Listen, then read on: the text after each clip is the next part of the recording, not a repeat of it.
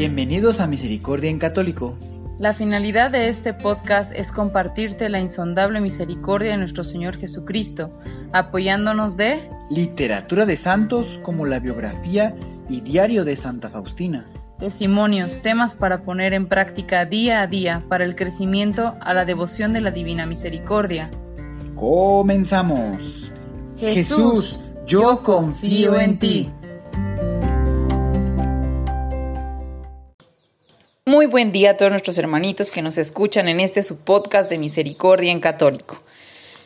Pues bien, realmente es muy complicado. Ah, estuve pensando mucho cómo, cómo comenzar este podcast, cómo, qué es lo que Dios quiere que haga eh, en estas situaciones tan críticas que se están viviendo. Es una situación a nivel mundial, como ya nos hemos dado cuenta, está por todos lados, está por todo el mundo. Son situaciones complicadas. La verdad es que es algo que está, siempre estuvo fuera de nuestras manos, sin embargo, eh, de alguna manera, de alguna manera pequeña y diminuta, todos llegamos a ser cómplices de esta situación que estamos viviendo, porque todos tenemos un grado de participación en todo esto, eh, desde eh, cómo pensamos, cómo educamos a nuestros hijos, cómo nos fuimos educados por nuestros padres ante cierta situación por algo que hacemos mal o no. Y bueno, esto tenía que pasar en algún momento y bueno, está aquí, ¿no?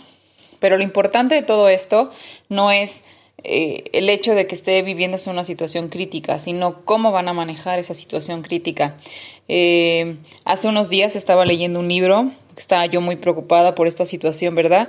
Como muchos de ustedes también han de estar, porque pues me imagino que pues algunos eh, pueden ser personas ya solas, pero otros tienen familias y los que están solitos pues, pues sienten esa sensación de estoy solo y los que están con familia pues sienten esa responsabilidad de la familia y demás, ¿no?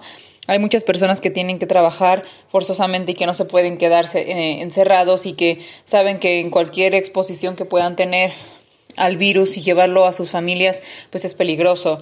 Entonces, por culpa de ellos, realmente alguien puede enfermar gravemente y hasta puede morir, ¿no?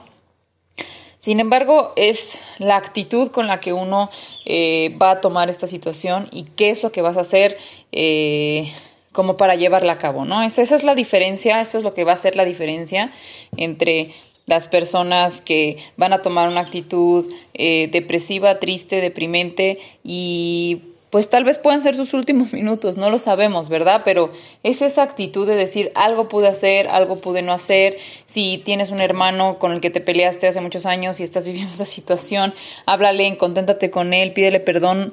Digo, ahorita por las circunstancias críticas no lo puedes ir a ver, ¿verdad? Tal vez, ajá, dependiendo del país en el que te encuentres, la ciudad en la que te encuentres. Pero sí puedes hablar por teléfono. Hoy en día, gracias a Dios, doy gracias de verdad, muchísimas gracias a Dios y quiero que nos unamos todos en dar gracias a Dios, que hoy esto es algo bueno de los medios de comunicación. Es aquí donde podemos ver cómo realmente puede ser algo útil, porque en pandemias anteriores, o bueno, si no hubo pandemias, en epidemias anteriores o situaciones críticas anteriormente, no podía uno ver la misa o escuchar la misa por Facebook, ¿no? O, transmitirla por muchas redes sociales. No, era pues ni modo, cuarentena y te quedabas encerrado y o más de 40 días te quedabas encerrado y no podías, o sea, no, no, no, te estabas alejado completamente del mundo, aislado del mundo. Hoy en día, gracias a Dios, nos podemos comunicar con nuestros familiares, podemos hacer videollamadas, podemos hacer muchísimas cosas que nos mantienen de alguna manera más conectados con la gente que queremos. Entonces, eh, creo que esa es una de las ventajas que tenemos hoy en día, independientemente de la situación que estamos viviendo. Hay que darle gracias a Dios que está eso así y que hay que sacar lo positivo de todo, ¿no? Hay que ver, eh, pues bueno, qué es lo que podemos hacer, no se depriman, hay un chorro de cosas de verdad que se pueden hacer en este tiempo. Si en algún momento, no sé, quisiste tú aprender inglés, ¿no? Búscate un curso en internet gratuito, de esos que hay gratuitos de inglés y da tu, tu curso de inglés, ¿no? Y tómate tu tiempo ahorita que lo tienes, ¿no? Este, porque muchas veces este tiempo no nos damos, no nos damos este tiempo para hacer las cosas porque nunca hay un momento para hacerlo, siempre estamos ocupados, siempre tenemos responsabilidades, que hay que trabajar, que hay que hacer esto, que hay que hacer lo otro y nunca nos alcanza el tiempo. Pues hoy de alguna manera Dios te lo está dando. Sin embargo, no Dios, bueno, en alguna forma participamos nosotros, pero las circunstancias llevan a que tú estés teniendo eh, este tiempo, ¿verdad? Las circunstancias. Y Dios de alguna manera, yo, yo, yo sé de corazón que yo siento que con un solo pestañeo, una sola palabra, Dios podría haber erradicado el virus, ¿no? Sin embargo, no es algo que... Este es mi, mi, mi pensamiento, ¿verdad? Es una opinión en particular Siento que no es algo que va a pasar rápido del todo, como ya lo estamos viendo. Es algo que tenemos que vivir porque tenemos que valorar muchas cosas, porque se nos ha olvidado valorar muchas cosas. Y a pesar de que Dios nos ha hablado de mil maneras para evitar que estas cosas tengan que suceder, no hacemos caso. Y nos dejamos llevar por el mundo mundano, nos dejamos llevar por por el mundo, por las situaciones, por los tiempos, por cosas materiales y sin importancia. Hace poco mandaron un WhatsApp diciendo, no sé si sea verdad o no, pero realmente la esencia de ese WhatsApp fue muy bueno porque decía el Señor, ¿no? Yo jamás había valorado a mi familia ni había pasado tiempo con mis hijos tanto como estoy disfrutándolos ahora. Y es triste esperarse a que una situación así llegue para poder vivir esas circunstancias, ¿no? Para poder valorar lo que realmente tiene valor en la vida. O sea, no me importaba ya si tenía la ropa de moda, el mejor celular o tenía el mejor carro. Daba igual todo eso porque no lo podía disponer, ¿no? O sea, no, no lo puedes usar, no tienes con qué presumirlo, no tienes, o sea, no importa nada de eso. Ahorita es una lucha por la supervivencia y porque cuando tú sales, porque tienes que trabajar, porque tienes que dar de comer a tus hijos, a tu familia, estás luchando por tu vida y porque no lleves ese virus tan contagioso a tu familia. Entonces realmente entras en un, en un lapso, en una situación crítica en la que tú dices, no inventes, o sea, estoy poniéndome al límite y en el límite es donde haces el reencuentro de tu vida y muchas veces pasa esto a la mayoría de las personas que tienen experiencias con Jesús o que se acercan a Dios o que empiezan a tener su primer encuentro con Él, es viviendo muchos aspectos de soledad o viviendo situaciones en las que te haces reflexionar y abres tu corazón. Entonces, estas son las cosas que te van acercando a Dios. Es triste que, tengan que tengamos que vivir estas situaciones para muchas personas para podernos acercar, pero está así la cosa. Entonces hay que sacarle lo más provechoso. Les decía de un libro que estaba leyendo que escribió un sacerdote, el padre Juan Manuel, eh, que bueno, está, es muy buen sacerdote en la ciudad de Querétaro, en México, y este él escribió un libro que se llama Misioneros de Jesucristo, misioneros de, de misiones o misioneros de Jesús. Y dice algo muy interesante, ¿no? Bueno, cada quien cuando lee un libro hace una interpretación, pero básicamente eh, lo compré y, el libro en cuanto salió y nos mandaron a la cuarentena, ¿no? No sabía cuál era el propósito realmente y cuando lo empecé a leer me di cuenta, porque al principio tal vez hasta yo empecé a tener una actitud así como deprimente y de decir qué voy a hacer y, y qué situaciones van a suceder y mm, este mundo así no, no, no tiene como no hay como una esperanza, ¿no? Sin embargo, cuando empecé a leer el libro y vi las situaciones, dices que tú debes saber eh, si vas a convertirte en una persona reactiva una persona proactiva, ¿verdad? De otra manera, explicándoselos, tal vez en algún momento platiquemos de ese libro dentro de este podcast, pero en, un, en partes resumidas, es si tú vas a ser una persona que a pesar de las circunstancias o de las situaciones, vas a tomar lo positivo de las cosas o te vas a justificar en todas tus actitudes y todo lo que haces y dices en base a lo que se vive, ¿no? En base a lo que no puedes cambiar, en base a lo que no depende de ti modificar. Es decir, nosotros no podemos sacar, tal vez, la mayoría de nosotros, no podemos encontrar la cura al virus, no podemos detener las pandemias, no podemos modificar la mentalidad de los narcotraficantes, no podemos, eh, o sea, de alguna manera ir y decir no robes, no mates, no violes, no secuestres y que dependa de nosotros que las personas dejen de hacer las cosas, ¿no? Inclusive con sus propios hijos no les pueden decir no tomes, no fumes. O sea, muchas veces por más que uno les dice no hagas esto porque te hace mal, los no se no obedecen. Entonces hay cosas que no dependen de nosotros que se modifiquen, ¿no? Como el clima también, no puedes decir llueve y llueve, no puedes decir haz calor, haz calor. Entonces, esas cosas eh, muchas personas, que sería en este caso la actitud reactiva, ¿no? Que sería la, actitud en la que se justifica decir, ay, no, es que hoy me deprimí porque llovió y no pude hacer bien mi trabajo. O hoy eh, No, no, no, me habló, me hizo una mala cara la persona que estuvo en la parada del camión y, me sentí muy triste y me deprimí y por eso no pude cocinar. O sea, es, es, ese es el ejemplo de una persona reactiva, ¿verdad? Una persona proactiva en realidad es que a pesar de esas circunstancias, ahí pone un ejemplo en el libro muy interesante de un dos hermanos, uno es alcohólico y el otro no, ¿no? Los entrevistan por independiente y le preguntan a él que por qué es alcohólico, ¿no? Que por qué piensa él que es alcohólico. Y dice, pues yo me crié en una familia, o sea, me senté en las piernas del alcoholismo, es decir, su papá era alcohólico, ¿no? Y pues él justifica su alcoholismo porque su papá era alcohólico. Esa es una persona reactiva. Al otro hermano, que no es alcohólico, dijeron, bueno, ¿tú por qué no tomas? Digo, porque crecí viendo que el alcohol era un veneno, ¿no? Entonces el muchacho, en vez de seguir los pasos del alcoholismo, siguió los pasos eh, contrarios porque se dio cuenta que pues era dañino, ¿no? O sea, no quiso seguir los mismos pasos y no justificó que el papá fuera alcohólico para él serlo, sino hizo un cambio, una modificación donde se dio cuenta que era lo que realmente tenía que hacer, ¿verdad? Entonces, ya teniendo esto como ejemplo, espero que les sirva mucho porque a mí me ha servido este, si tienen que estar eh, en sus casas encerrados o, viviendo situaciones difíciles, porque yo sé que es difícil salir a la calle, llegar a tu casa, quitarte la ropa en la entrada, eh, meterte a bañar inmediatamente, esa ropa se tiene que ir a lavar para tener esas medidas de precaución extremas, ¿no? Y que no haya como contagios o tener el tapabocas. O sea, yo sé que son situaciones difíciles de vivir, sin embargo están. Entonces, no hay que tomarlo como algo negativo, no hay que tomarlo como algo pesimista y que eso amargue tu día, ¿verdad? O amargue tu actitud. Sin embargo, está contento que gracias a Dios tienes otra oportunidad de vivir, que estás cerca de tu familia, que es para cuidar a tu familia, que pues puedes ver la sonrisa de tus hijos nuevamente, que vas a tener una actividad con ellos hay que siempre sacar lo positivo. Las personas que están en sus casas, las mujeres que están en sus casas o los familiares que, pues bueno, de alguna manera económicamente pueden soportar estar en sus casas sin necesidad de exponerse en la calle, entonces pueden hacer también muchas cosas, no sé, o sea, en una casa realmente hay muchas cosas que hacer, sea chica, mediana o grande la casa, ¿no? Limpieza, reacomodo de muebles, eh, no sé si quieren hacer limpieza profunda o eh, acomodar el álbum de las fotografías o leerse los libros que nunca se han podido leer, que no más están arrumbados, eh, todo ese tipo de cosas, realmente 40 días se les hará muy poco tiempo, o si pasa más de 40 días será muy poco tiempo para realmente la labor que tiene que ser una casa.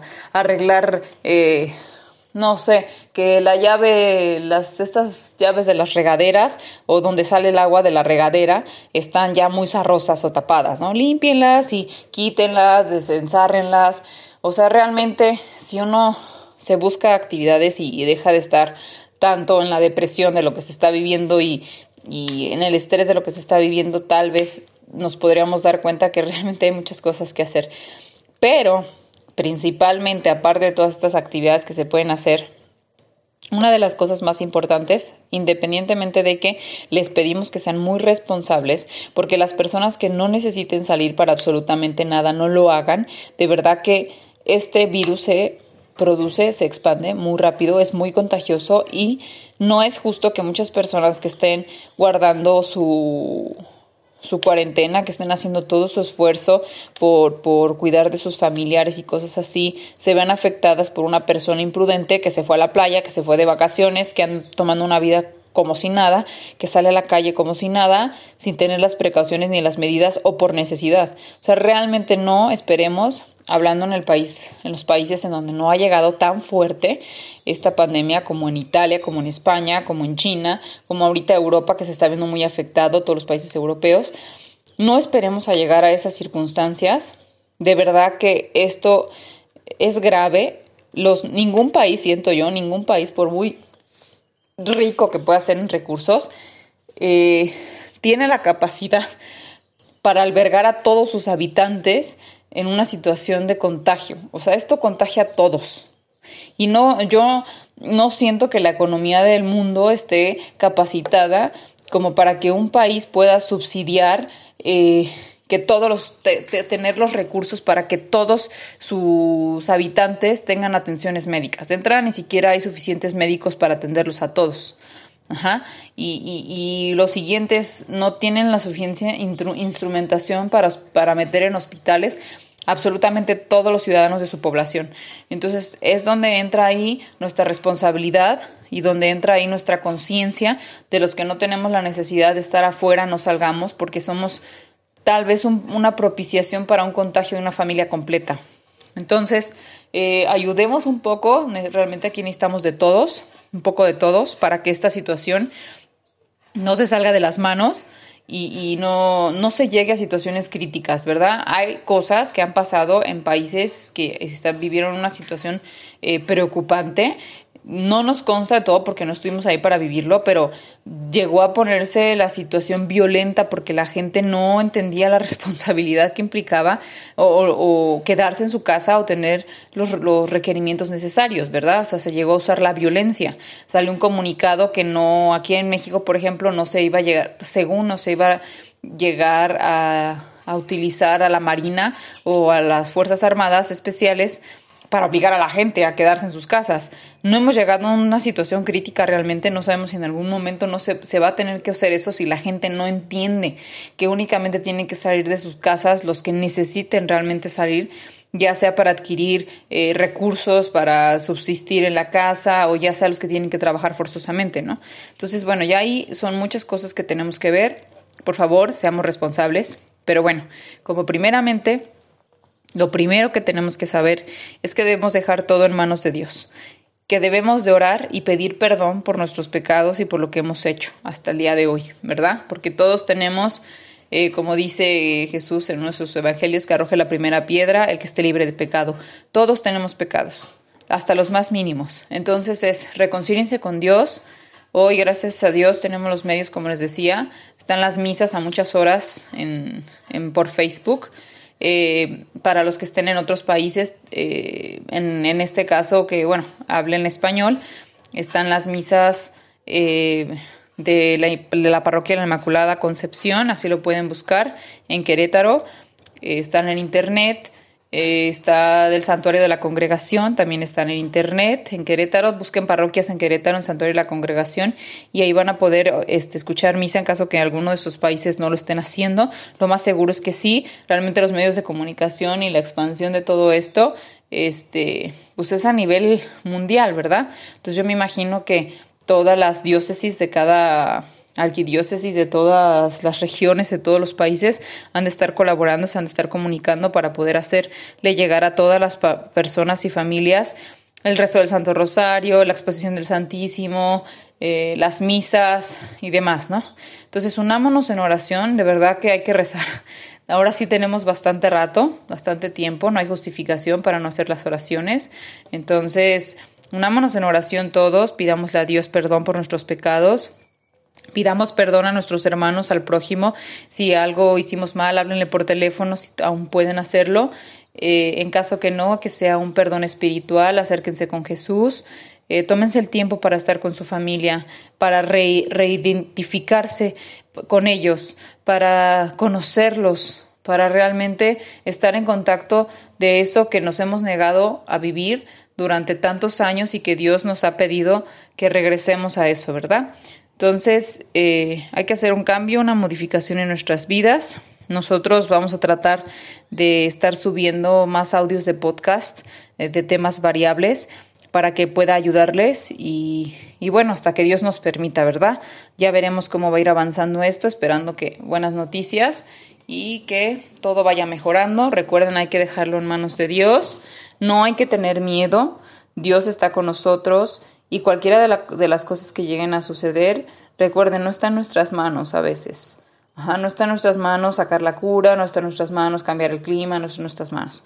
Pero sí está en nuestras manos la actitud que vamos a poner a esta situación. ¿Qué es lo que vamos a hacer? Entonces, hay muchas cosas que hacer. Ya les dije algunas cosas. Eh, estudien, métanse a internet, lean libros, vean videos, este, si querían, no sé, tomarse un curso de, alguna de algún programa. Hay muchos cursos gratuitos, hay muchas escuelas que dan cursos o muy baratos de, de 150 pesos el curso, demás. De verdad, que hay muchas cosas que tenemos que hacer, pero principalmente es tomar este tiempo para acercarnos a Dios y acercarnos a nuestra familia y darnos amor y buscar el perdón. Entonces vamos a comenzar ahora sí con nuestra biografía después de esta larga introducción. Espero que les haya servido.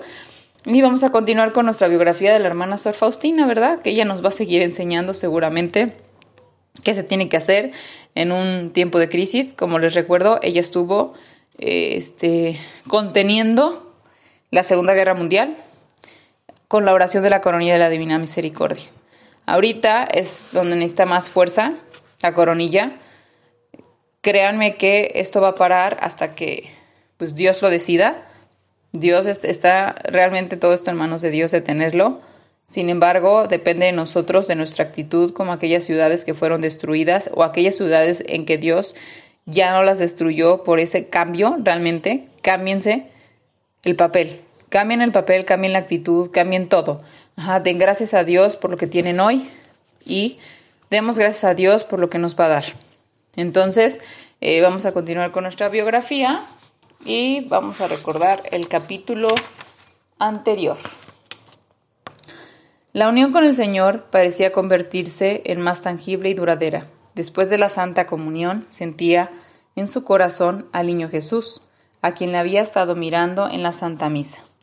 Durante todo el día le acompañó este sentimiento. Un profundo recogimiento inconsciente se apoderó de ella hasta el punto que no podía intercambiar una palabra con nadie. De hecho, la hermana Faustina comenzó a evitar a la gente lo que más podía.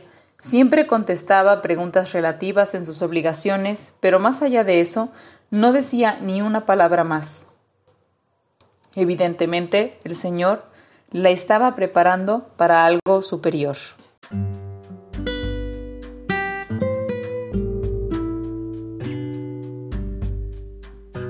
Los años de servicio en Vilnius 1933-1936. Una nueva congregación. Fue en Pentecostés de junio 9 de 1935 en el que la hermana Faustina escuchó por primera vez el mensaje que le sugería que un cambio significativo iba a ocurrir. Esa noche, mientras paseaba en el jardín, escuchó estas palabras.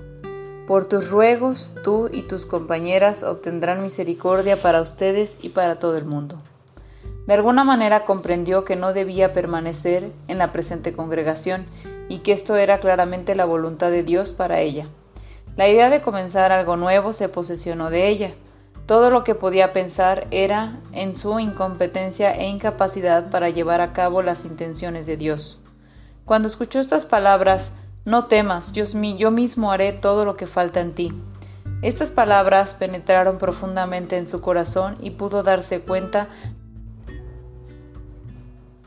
excusas como incompetencia no debería tomarse en cuenta. Más tarde, en ese mes, la hermana Faustina le contó a su director en confesión sobre los distintos aspectos que el Señor quería efectuar a través de ella.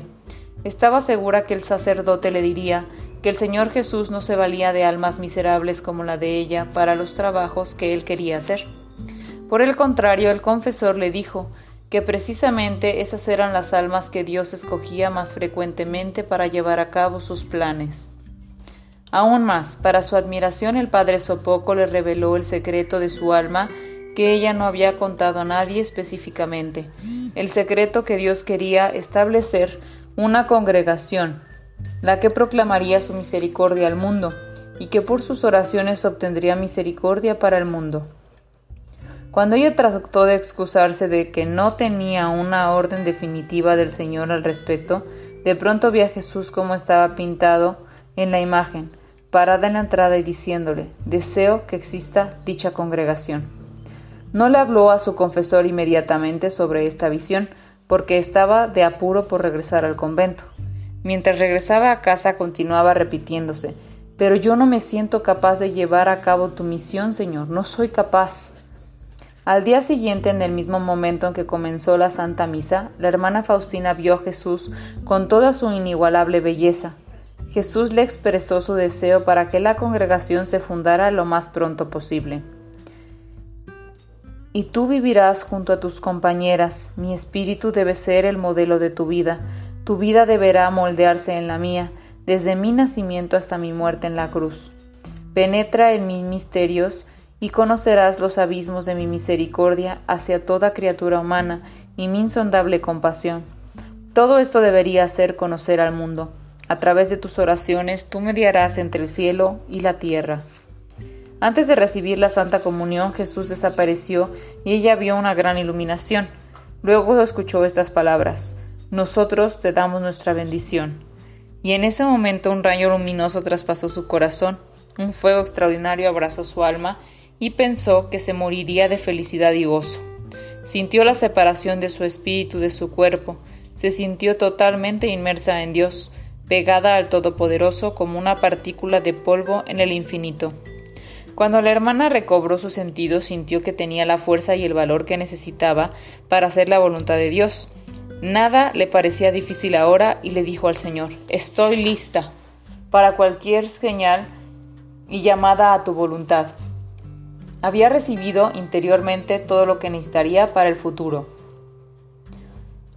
En julio 30, fiesta de San Ignacio, patrono de la congregación, la hermana Faustina oró al santo ferviente y casi reprochándolo por no venir en su ayuda para llevar a cabo el plan de Dios. Durante la misa ella vio al santo al lado izquierdo del altar llevando un libro grande en sus manos y le dijo, mi hija, no soy indiferente con tu causa. Esta regla puede ser adaptada a esta congregación. Haciendo un gesto hacia el libro, desapareció. Se regocijó al comprender lo mucho que los santos piensan en nosotros y cuán cerca estamos unidos a ellos. Oh, la compasión de Dios. Sor Faustina escribió,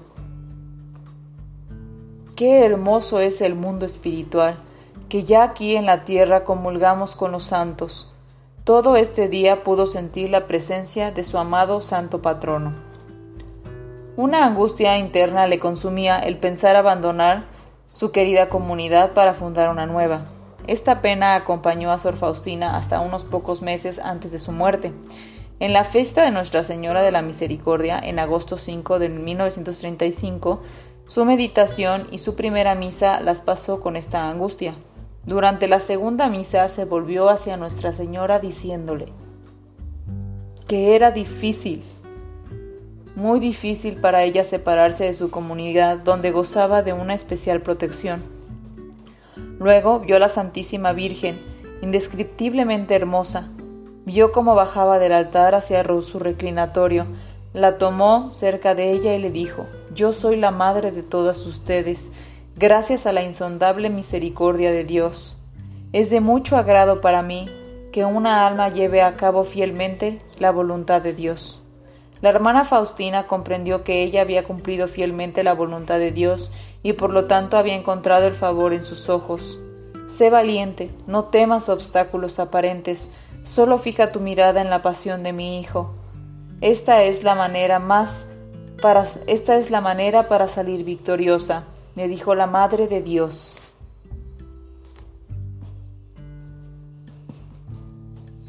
Recuerden, sé valiente, no temas obstáculos aparentes, solo fija tu mirada en la pasión de mi Hijo.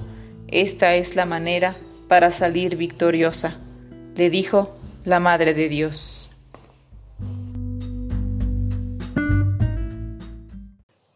Reflexión.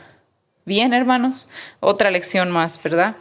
Como con cada lectura, cada situación que vamos viviendo, es como si Dios nos hablara a través de todo esto, de todos de sus libros, de sus letras, de sus hijos, de todos los que han vivido situaciones difíciles y los que han pasado por situaciones así. Hoy nos deja nuevamente Sor Faustina una enseñanza muy importante. Hice un recalco en la última parte de la lectura donde dice que seamos valientes, aplíquenlo a su propia persona, esta, esta mención de nuestra Madre Santísima. Seamos todos valientes, no temamos esos obstáculos aparentes, solo hay que fijar nuestra mirada en la pasión de su Hijo. Esta es la manera para que salgamos victoriosos. Eso nos lo dijo también a nosotros el día de de su pasión, de lo que hizo por nosotros. Recuerden que Dios murió por nosotros porque nos ama, somos sus hijos y no nos va a dejar desamparados ante esta situación que se está viviendo. Tengan fe en Dios, Él va a cuidar de nosotros, Él va a cuidar de cada uno de ustedes. Y tengan fe que todas estas almas inocentes que han perecido eh, por esta situación tan crítica, Dios las ha tomado en sus manos y las ha llevado con Él. Hay que tener la fe y la esperanza de que si algunos nos vamos, oraremos por los que se quedan y si algunos nos quedamos, oraremos por los que se van. Realmente todos los santos, que es lo que también menciona en esta lectura, todos los santos y las benditas ánimas del purgatorio están orando por nosotros fervientemente.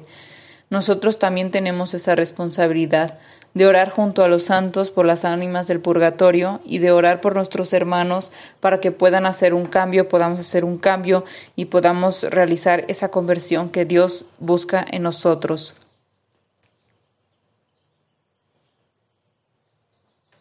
No nos esperemos más tiempo, hermanos.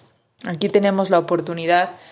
Realmente considérenlo como que es una oportunidad grandiosa que Dios nos está dando para unirnos más en familia, para estar más juntos, para poder entregar nuestra vida al Señor y poder llevar su palabra y ser testimonios y testigos de la voluntad de Dios.